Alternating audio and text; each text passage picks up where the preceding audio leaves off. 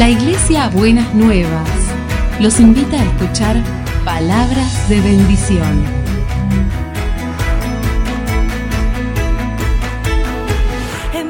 Si desean asistir a nuestras reuniones, los esperamos en Avenida de Lepiane 3925, esquina Subiría, Bajo Flores, Ciudad de Buenos Aires.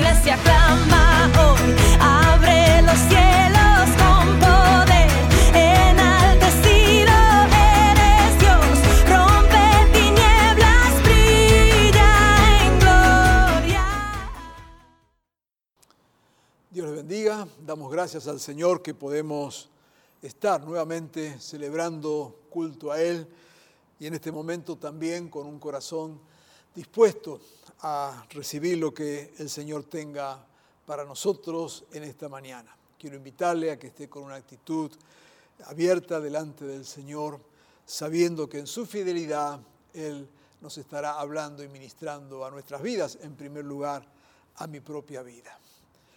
La palabra para este día es una vida con sentido. Una de las tantas cosas que la pandemia ha traído en este tiempo es confrontarnos con el valor de la vida y el sentido, el para qué de la vida. Nos, hemos dado cuenta, algo que no, por supuesto no es ninguna novedad, pero sí que se ha mostrado en toda su, su realidad, que la vida es algo efímero y quizás por eso sumamente valioso.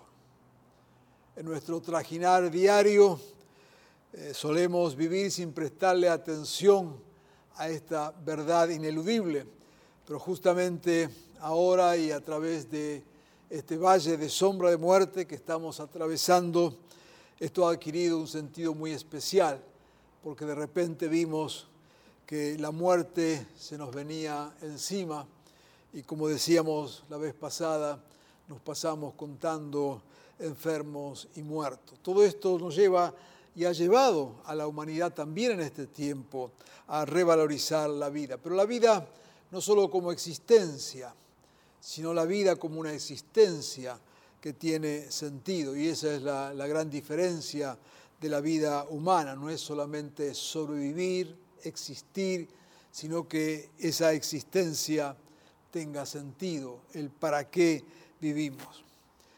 Muchos desperdician, de hecho, su vida sin, sin sentido, simplemente existiendo. Pero hay otros que, y seguro que usted está en esa situación, al igual que yo, que no queremos que la vida pase así, sino que creemos que en verdad hay un sentido y en la medida en que nos movamos en esa dirección, podremos vivir una vida plena que merezca ser vivida. Dice el famoso autor cristiano y pastor Rick Warren, hablando justamente en su libro famoso Una vida con propósito, que muchos confunden éxito con propósito. Se esfuerzan por tener éxito, éxito en los negocios, en sus logros, en sus recursos, pero luego no saben para qué. ¿No es cierto? Son personas exitosas, pero que no tienen un sentido en la vida más que el éxito por el éxito mismo.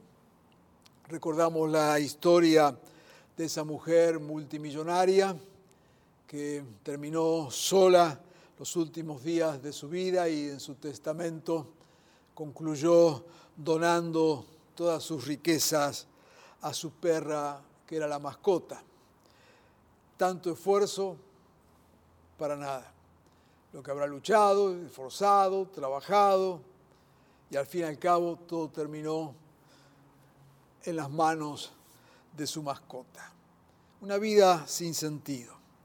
También tenemos otros extremos, aquellos que no tienen absolutamente nada, que su vida es un collar de desgracias y piensa que su destino final es ese, es un destino fatal, una visión fatalista, mirando su propia realidad sin sentido, su para qué es esperar la muerte cuanto antes, y algunos optan por una muerte en cómodas cuotas a través de alguna adicción, ¿no es cierto?, que aunque los mantiene respirando, los mantiene como muertos vivos.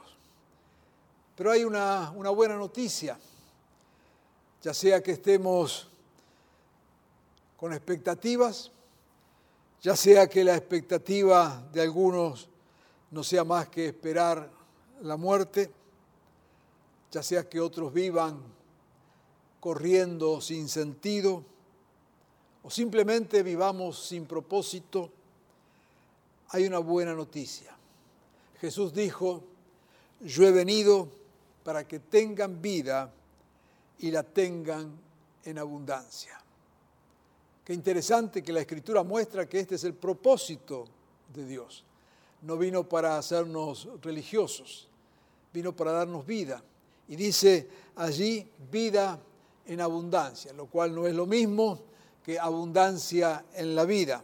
Por cierto que no rechazamos la abundancia en la vida, pero lo que Jesús vino a prometer es una vida en abundancia, una vida plena, una vida que merezca ser vivida.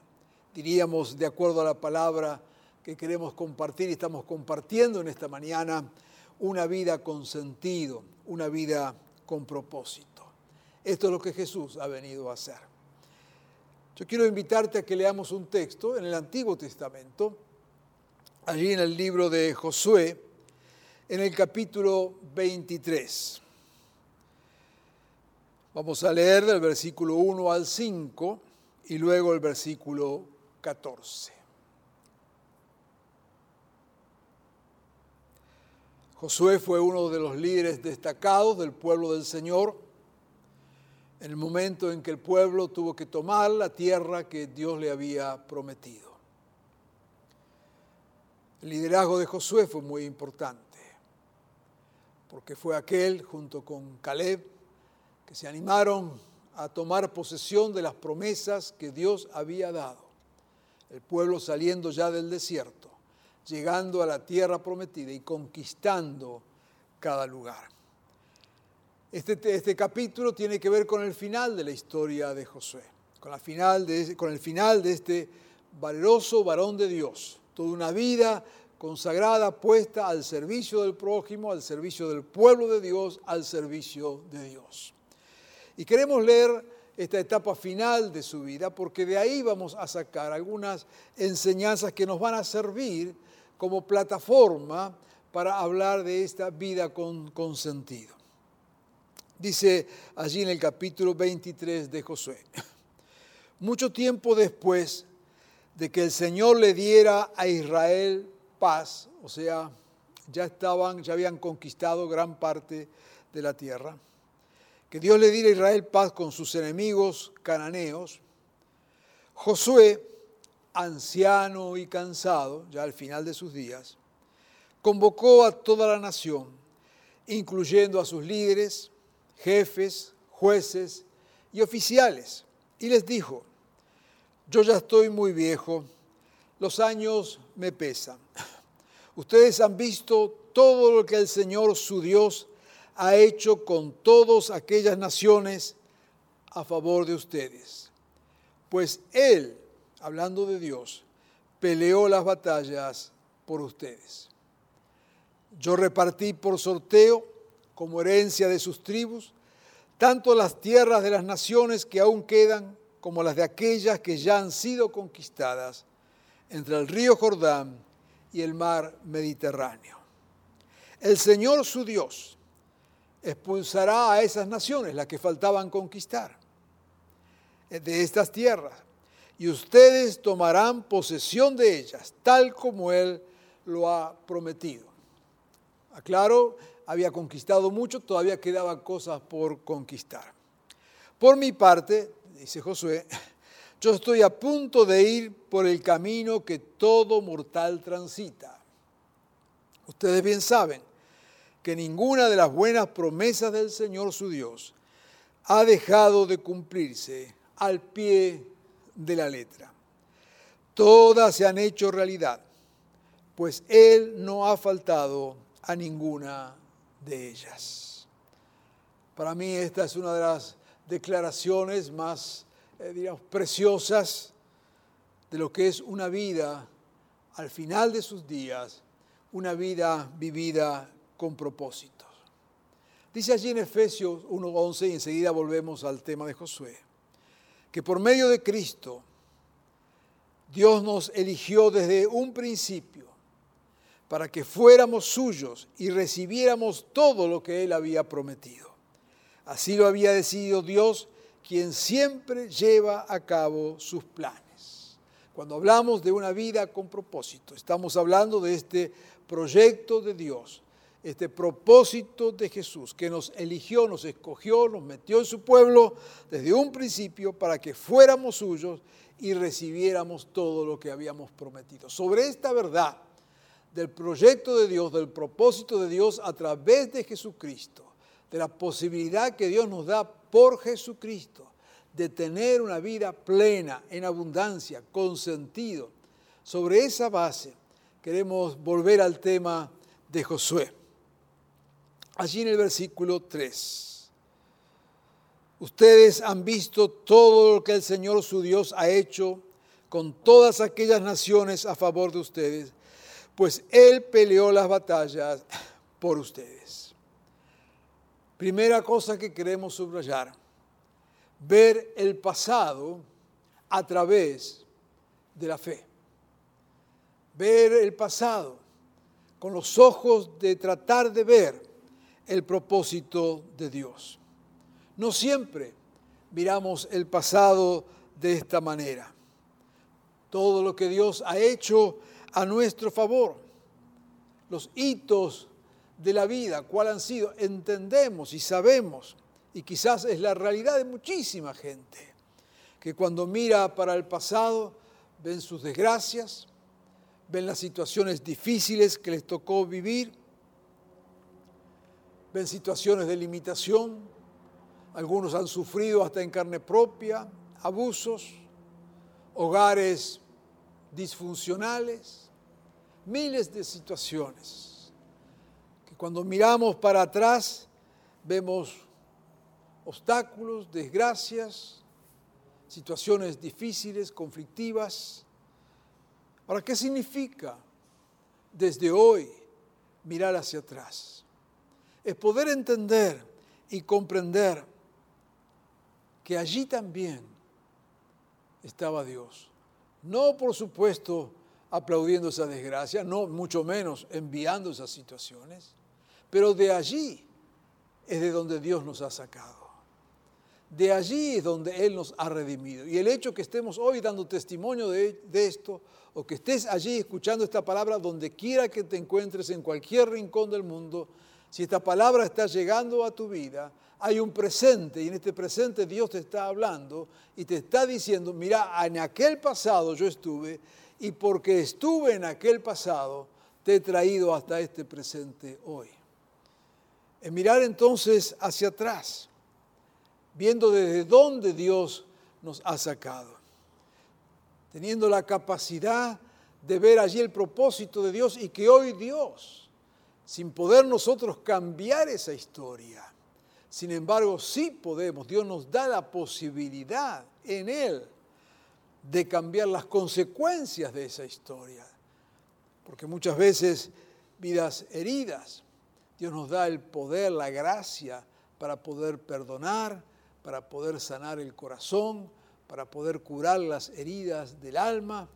Así que por más negativo que sea ese pasado, la gracia de Dios que ha venido a darnos vida y vida en abundancia, comienza desde ese pasado, sanándonos, restaurándonos, bendiciéndonos en el presente para que veamos con ojos distintos ese pasado. No es la desgracia la que va a condicionar nuestra vida, sino lo que Dios es capaz de hacer, y Dios es capaz de todo, de hacer aún con esa desgracia mucho más aquellos que no han pasado por este tipo de situaciones. Así que cuando Josué miraba hacia atrás, decía, miren lo que el Señor ha hecho con todos, pues Él peleó las batallas por ustedes. A veces aún nosotros sin darnos cuenta, Dios ha estado peleando a favor nuestro. Y repito, el hecho de que hoy estemos acá, de que hoy estemos escuchando la palabra de Dios, de que hoy podamos ser testigos de cosas que Dios ha hecho en nuestra vida, o si es la primera vez que escuchas la palabra, el hecho de que Dios te haya traído y confrontado con esta palabra es porque Dios quiere hacer algo y ha estado haciendo algo en el pasado.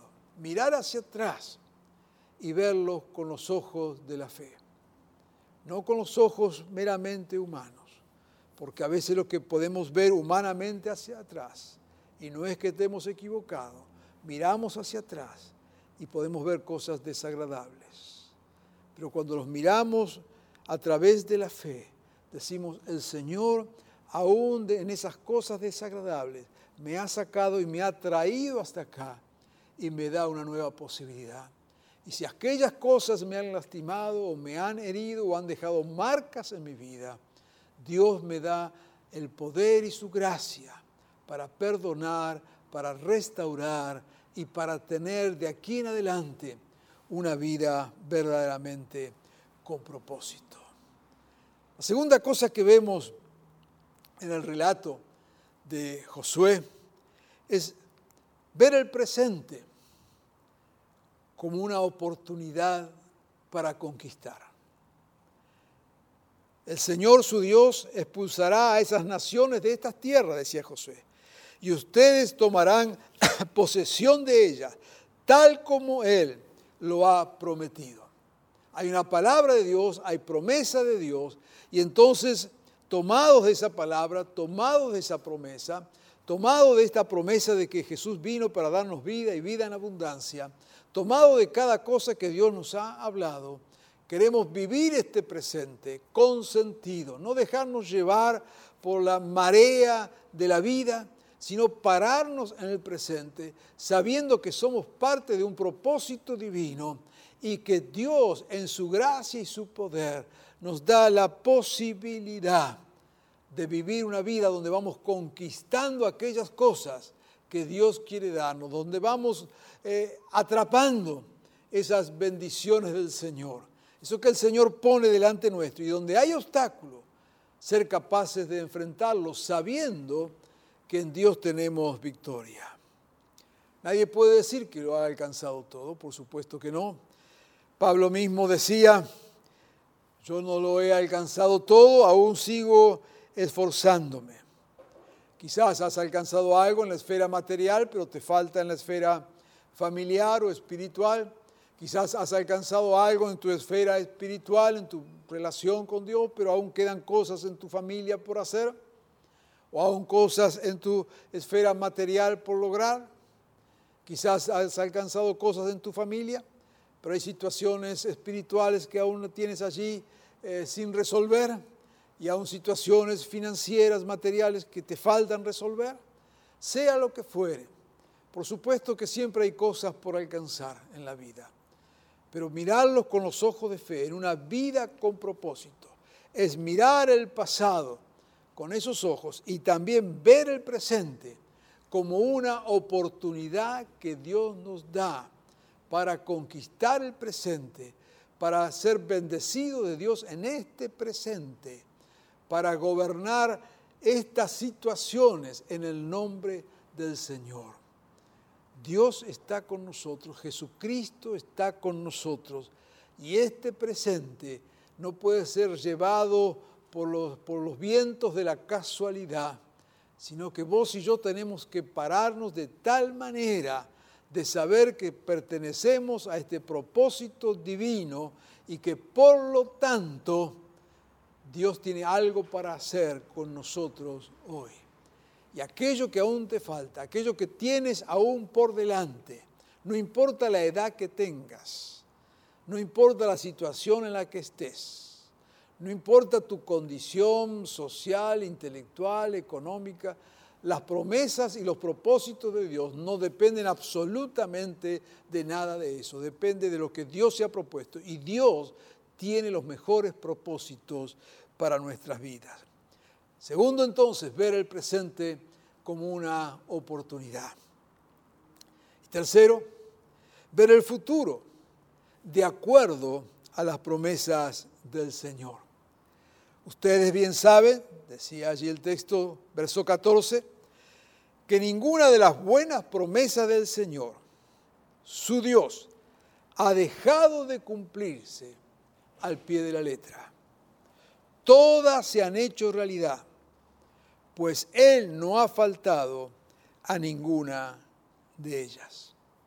Leíamos hace poco Hebreos 11.1, la fe es la garantía de lo que se espera, la convicción de lo que no se ve. Vivir entonces mirando hacia el futuro, no como algo incierto, humanamente claro que es incierto. No sabemos de nosotros qué va a pasar en el próximo segundo. Recordamos en estos días, ¿no es cierto?, cuando empezábamos este año, un montón de proyectos, ideas.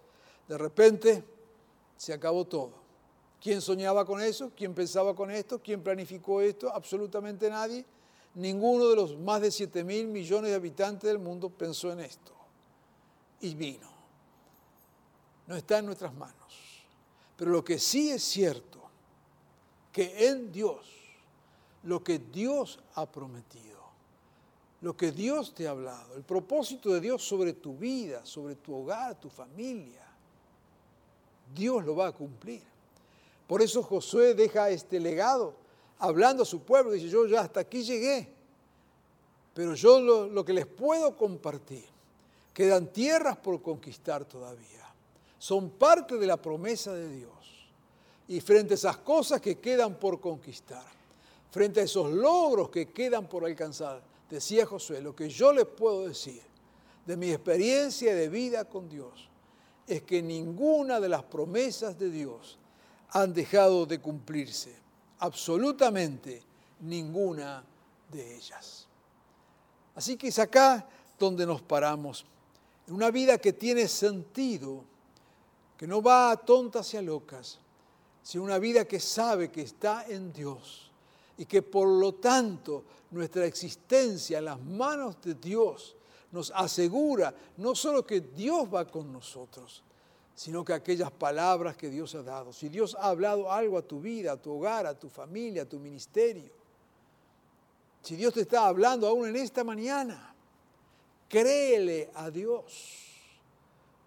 Porque tal como dice su palabra, ni una sola de sus promesas ha dejado de cumplirse. Mira, si si algo de lo que Dios te ha prometido no se cumple, tendríamos que volver a escribir la Biblia y agregarle un versículo más. Ninguna de las promesas de Dios ha dejado de cumplirse, excepto a fulano de tal, que Dios le falló. Pero creo que no va a ser necesario esto. Una vida con sentido. Romanos 14, 8 dice, si vivimos, para el Señor vivimos. Y si morimos para el Señor, morimos. Así pues, sea que vivamos o que muramos, del Señor somos. Decía Pablo, para mí la vida, el vivir es Cristo. Y el morir es ganancia. Dice, no sé qué hacer. Yo te diría y le diría a Pablo, Pablo, no te preocupes, ¿qué hacer? Dios ya se va a encargar de poner fin a los días cuando llegue el momento. Si vivimos, para Él vivimos. Y si morimos, para Él morimos. Entendemos la vida dentro de este gran proyecto divino. Estos días hablé con el hijo del pastor Zacarías, para quienes eh, no saben de qué estamos hablando, el pastor Zacarías, un pastor amigo de nuestra congregación, gran siervo del Señor, que hemos compartido muchísimos años de ministerio. Hace ya dos meses y medio que está enfermo con COVID. Estuvo muy grave, grave, grave, grave. Tal es así que nosotros desde nuestra perspectiva humana no teníamos ninguna esperanza de vida. Estuvo más de dos meses en terapia intensiva con coma inducido, o sea, como un muerto, respirando por los aparatos nada más. Pero Dios, que es fiel y que quiso darle vida, ha puesto su mano de sanidad sobre él y ya le han desconectado los aparatos Y en esta semana lo han pasado a una sala común. Ya está respirando por su propia cuenta. Resulta que el hijo me manda una pequeña grabación con un testimonio. Yo le preguntaba como todos los días, literal todos los días, cómo está tu padre, cómo está Zacarías. Y me dice, ayer hablé, se pude hablar con papá. Y estaba algo despierto. Y cuando me vio, lo primero que me dijo fue, se cumplió lo que Dios dijo. Se cumplió lo que Dios dijo. No había ni saludado al hijo. El hijo inclusive le pregunta si se daba cuenta dónde estaba, que había estado en otro piso, etc. No, absolutamente, está recién despertándose de todo esto. Sin embargo, su primera expresión, mire que habría cosas para decir después de despertarse de dos meses y medio, su primera expresión fue, se cumplió lo que Dios dijo. Cuando el hijo le dice, ¿qué es lo que Dios dijo? Él le menciona, dice, la profecía. El hijo empezó a pensar y tratar de recordar algo y recordó que hacía alrededor de dos años había venido a ministrar a alguien a su iglesia con un don profético y había profetizado concretamente sobre Zacarías y le había dicho que aún Dios tenía muchos años para su vida y fuerza para su ministerio y que Dios le daba largos años de vida. Esa palabra quedó sembrada en ese corazón. Y aún en su estado de inconsciencia, aún en un estado que, desconocemos nosotros, cómo se vive en esos comas inducidos, sin embargo, esa palabra de Dios seguía trabajando dentro de él de tal manera que cuando se despierta, lo primero que dice, se cumplió lo que Dios dijo. Eso es Dios. Y cuando hablamos de que Dios cumple su palabra, estamos hablando justamente de esto, de lo que Dios es capaz de hacer. Y que cuando Dios nos dice algo en su palabra, entonces Dios tiene un compromiso con esa palabra. Dios cumple y es lo que decía siempre Josué en este capítulo 23. Todas las promesas el Señor las ha cumplido. Vivir entonces con este sentido de trascendencia, de saber que Dios está, de que Él nos habla, de que su palabra es poderosa. Y como dice también su palabra, ni la vida ni la muerte podrá separarnos del amor de Cristo. Dios está orando. Dios sigue obrando.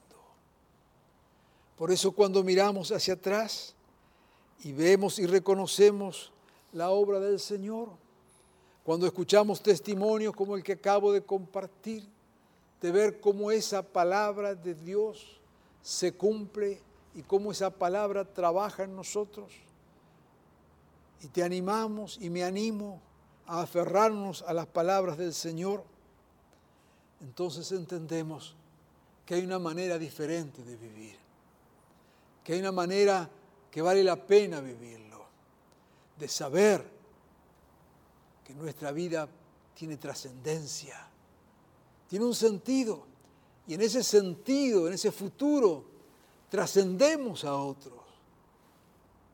Que si bien nuestra existencia se acabará hoy, mañana, pasado, cuando fuere, más allá de nuestra existencia, cuando vivimos en Dios, cuando entendemos que hay un futuro en Dios, nuestra propia vida trasciende y tiene sentido. Cuando estamos parados en Jesús, podemos saber esto.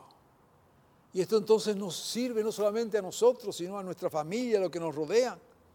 Y el desafío entonces es vivir este, este estilo de vida.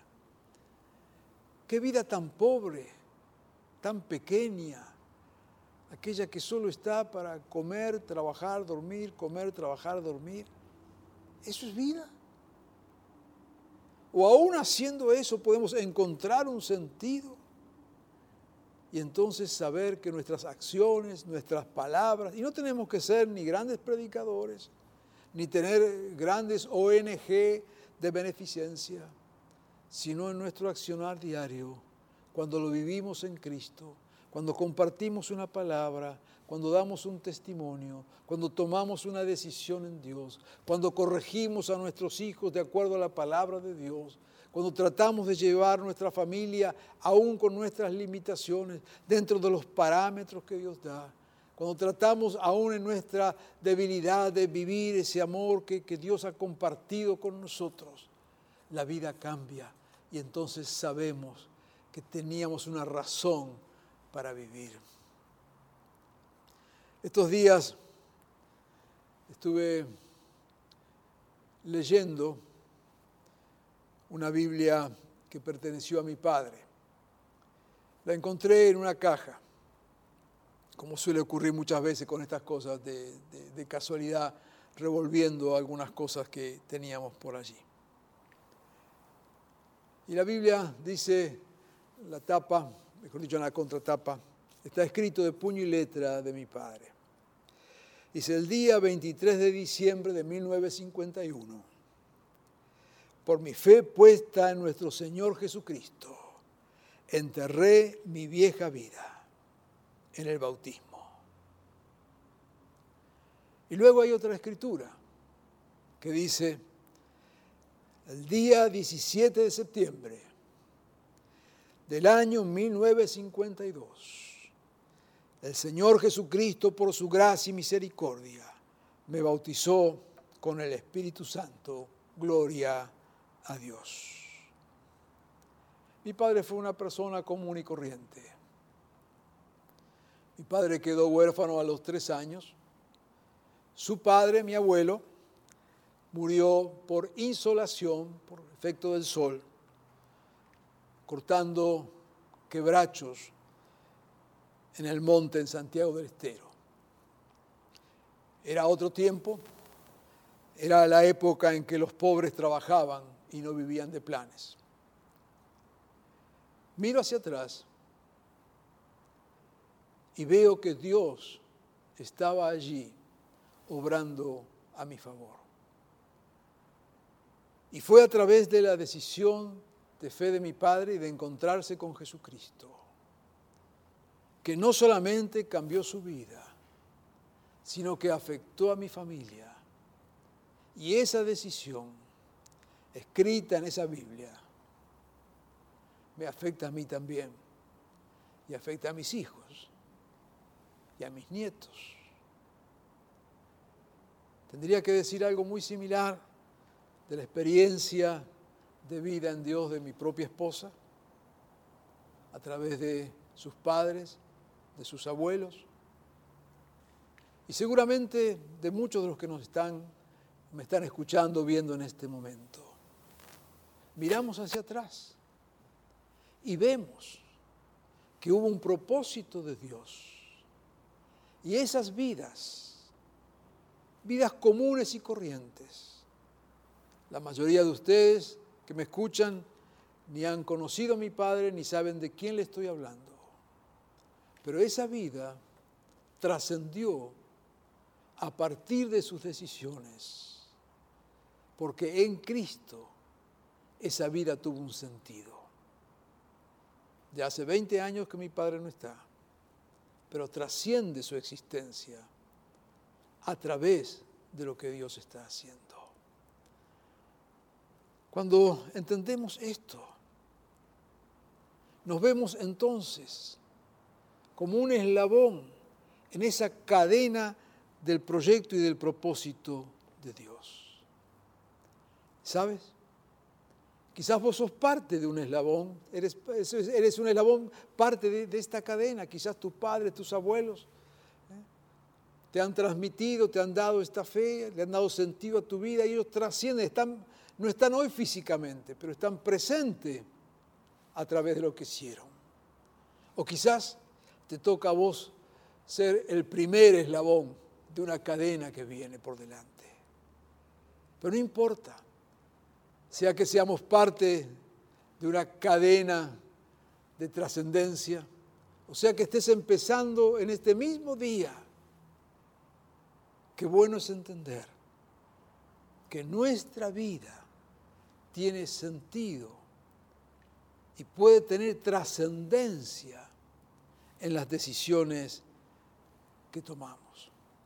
Yo quiero invitarte a que puedas vivir de, esta manera.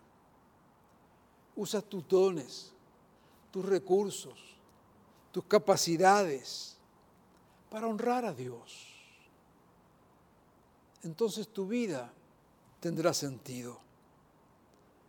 No habrás vivido en vano. Comparte, ayuda, testifica.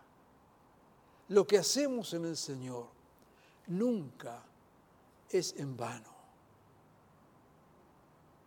Te desafío a vivir una vida plena, pero te desafío en especial en este momento a que vivas esa vida conscientemente, sabiendo que Dios te ha traído a este mundo, que Dios te ha dado la existencia para que esa existencia no se agote el día de tu muerte, sino que esa existencia, que terminará como existencia el último día de tu vida, sin embargo, continuará en otros, porque lo has vivido en Cristo y lo que has hecho en Cristo, las decisiones que has tomado, las cosas que has hecho en su nombre, trascenderán tu propia existencia. Una vida con sentido. Y este es un buen momento para tomar decisiones sobre nuestra vida. Si todo lo que haces tiene que ver con tu presente, si todo tu esfuerzo y tu energía está gastado en ver cuánto más tiene, cuánto puede lograr o simplemente cómo sobrevivir a un montón de desgracias, si eso es tu vida, estás perdiendo tu vida. Pero hay otra manera de vivir. Por supuesto, esforzándonos, trabajando y deseando siempre lo mejor. Pero hay algo más que eso. Y es vivir vidas que trasciendan, vidas que afecten a otros, vidas que en verdad tengan un propósito. Y yo quiero desafiarte a que vivas este estilo de vida y esta calidad de vida que Dios te da la posibilidad de vivir. Pensá en esto, orá sobre esto y deja que Dios te hable y te desafíe. Te bendigo en el nombre de Jesús. Amén.